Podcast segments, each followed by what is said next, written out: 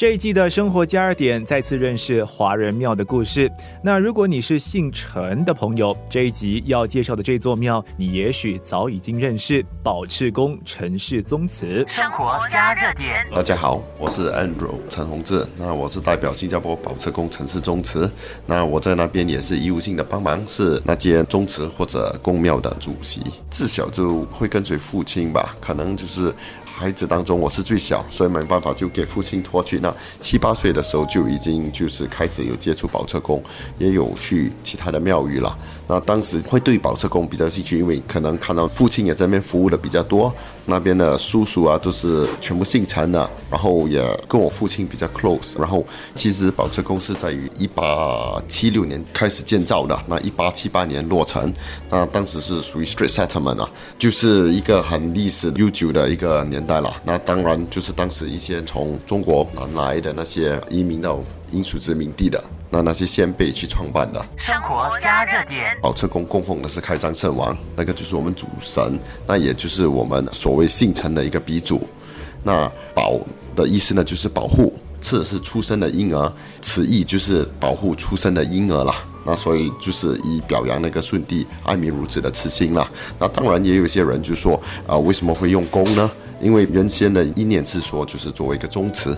那因为当时我觉得是第一，英属殖民地的时候，你用宗祠这个东西会很容易感觉是一个社会党还是什么之类的。所以鉴于当时的那个局势呢，那个宗祠就以公为前。宗祠为后，以引人耳目。生活加热点。那其实早期的时候是有个趣事了，就是说，其实在创办的时候是由福建人创办，所以那时候其实就有一个有一个说法，就是说，当时姓陈的潮州人也在那一区，就是啊有生意。那其实他们就每次压榨福建人，那都会有一些冲突的问题。但是现在以宝策宫当今的一个阶段，就是说，所有姓陈的，不管是广东啊、福建啊、潮州，都会被欢迎。那早期可。能就是说会有点排斥，比较允许福建的。那除了姓陈呢，其实我们还有其他九个姓氏是视为同宗的，就是实姓同宗了。那其他的九个姓氏是姚、余、胡、田、元、车、陆、王和孙呢。生活加热点。那其实宫庙的前面前身是一个河畔，那因为造建了 CTE，所以就填为陆。那其实他的地址一路来都没改过。那其实那个地址也不许允许更改，因为几种原因。第一就是当然呢，啊有一个建工器，有请示过神明祖先能否在那边盖一个宗祠、一个宫庙。然后第二就是作为国家保留古迹，它也不允许去更改用途。那个其用途呢，只允许作为城市宗祠。对，所以百年老庙，嗯，你们对。间中或者是近几年有没有为这间百年庙做一些装修啊，还是整修？那其实都经过三次的大修，那最后一次是在 early two thousand 的时候去去做了一个大装修。那其实后续都有一些小装修啊、小处理啊。其实看到庙的那个建筑风格也属于是保存了一些比较特有的风色。它的特色嘛，基本上建筑风格会有一些植物窗。属于闽南建筑风格，不算福建，但算闽南吧。然后那个龙上面是四只爪，而不是五只爪，因为不是为皇帝一亲的一个宫庙，所以就不能有五个爪的那个龙。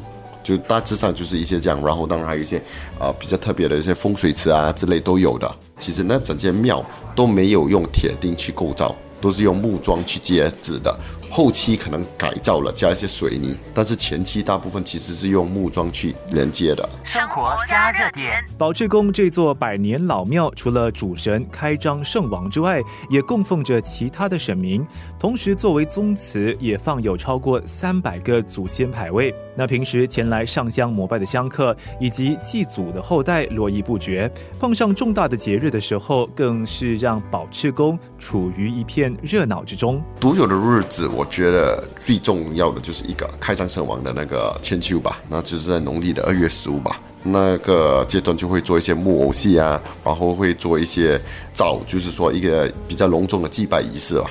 存在着上百年的宝赤宫，有哪些鲜为人知的事情呢？我觉得宝赤宫的一个很特殊的地方就在于，其实很多人在说，可能宗祠应该在中国，不应该在新加坡，因为是南下，你已经乔迁移民了。